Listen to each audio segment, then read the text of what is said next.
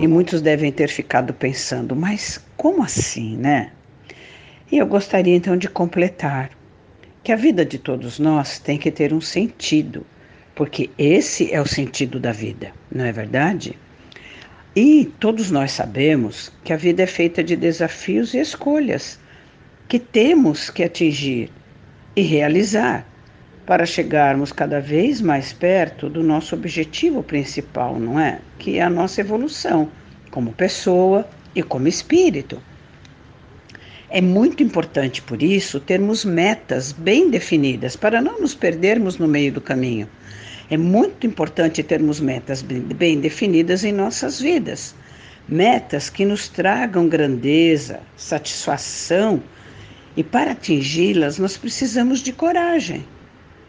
Por isso, quem busca terapia sempre me diz ter um certo medo do que verá, do que vai descobrir, do que será que fez em outras vidas que poderá chocá-los, mas sempre dizem que estão enfrentando esse medo porque possuem um desejo enorme de se entender e resolver suas questões, suas pendências com o passado e poderem continuar caminhando nesta presente encarnação mais conscientes de poderem realizar suas metas de evolução.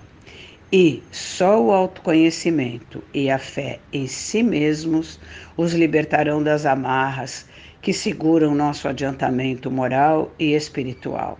Só o autoconhecimento vai desatar os nós da vida e garantir a qualquer um de nós a autonomia do espírito. E eles já chegaram a esta conclusão. Antes de buscarem a terapia, refletiram, pensaram, meditaram chegar à conclusão que é preciso ter coragem, porque o objetivo maior é garantir a autonomia do nosso espírito, é desatar os nós, nos libertarmos das pendências que nos seguram, que nos impedem de crescer, que nos impedem de evoluir.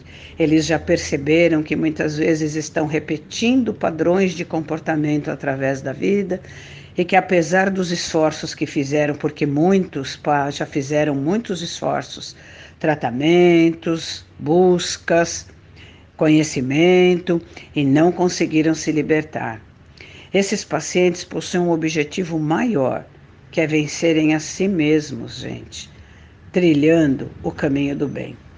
São pessoas que confiam que é possível transformar seus defeitos em virtudes. Temos que nos lembrar sempre que somos seres de luz e que temos uma enorme força chamada pensamento. Já falei aqui do poder do pensamento, né? E não podemos esquecer que fomos talhados pelo nosso Pai Maior para o trabalho árduo e para a evolução, que se torna uma peça fundamental em nossas vidas.